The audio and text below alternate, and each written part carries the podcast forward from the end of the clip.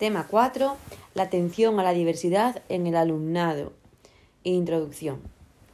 Dice Eduardo Galeano en su libro De los abrazos que si nos ven desde lo alto somos un mar de fueguitos, cada uno distinto y con diferentes formas de quemar. Hay fuegos grandes, fuegos chicos y fuegos de todos los colores. Gente de fuego sereno que ni se entera del viento y gente de fuego loco que llena el aire de chispas. He elegido este tema entre las dos opciones posibles porque creo que es el más importante de todo el temario y representa la realidad de día a día en el aula, con toda la dificultad que esto conlleva.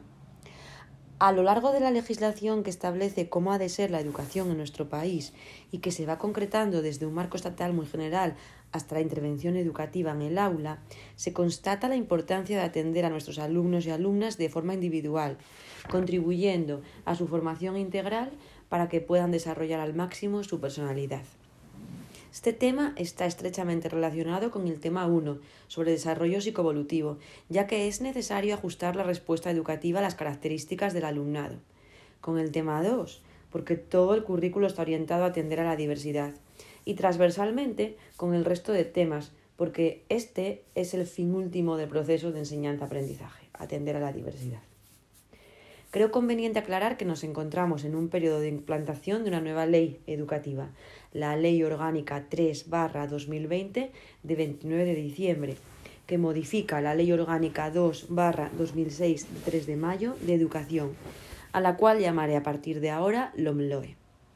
El currículo vigente en nuestra comunidad es el Decreto 82-2014 de 28 de agosto, que regula la ordenación y establece el currículo de educación primaria en el Principado de Asturias y que concreta el Real Decreto 126-2014 de 28 de febrero, que establece las enseñanzas mínimas en educación primaria. Comenzaré mi exposición explicando qué entienden algunos autores por diversidad y qué factores la causan.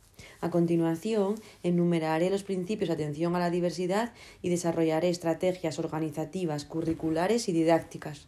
El siguiente punto del epígrafe trata del alumnado con necesidad específica de apoyo educativo, del que explicaré la clasificación y las características. Y por último, expondré cuáles son las medidas específicas de atención a la diversidad que se pueden implementar. Terminaré esta exposición con un breve resumen y conclusión personal antes de enumerar el catálogo de fuentes que he usado para elaborar el tema.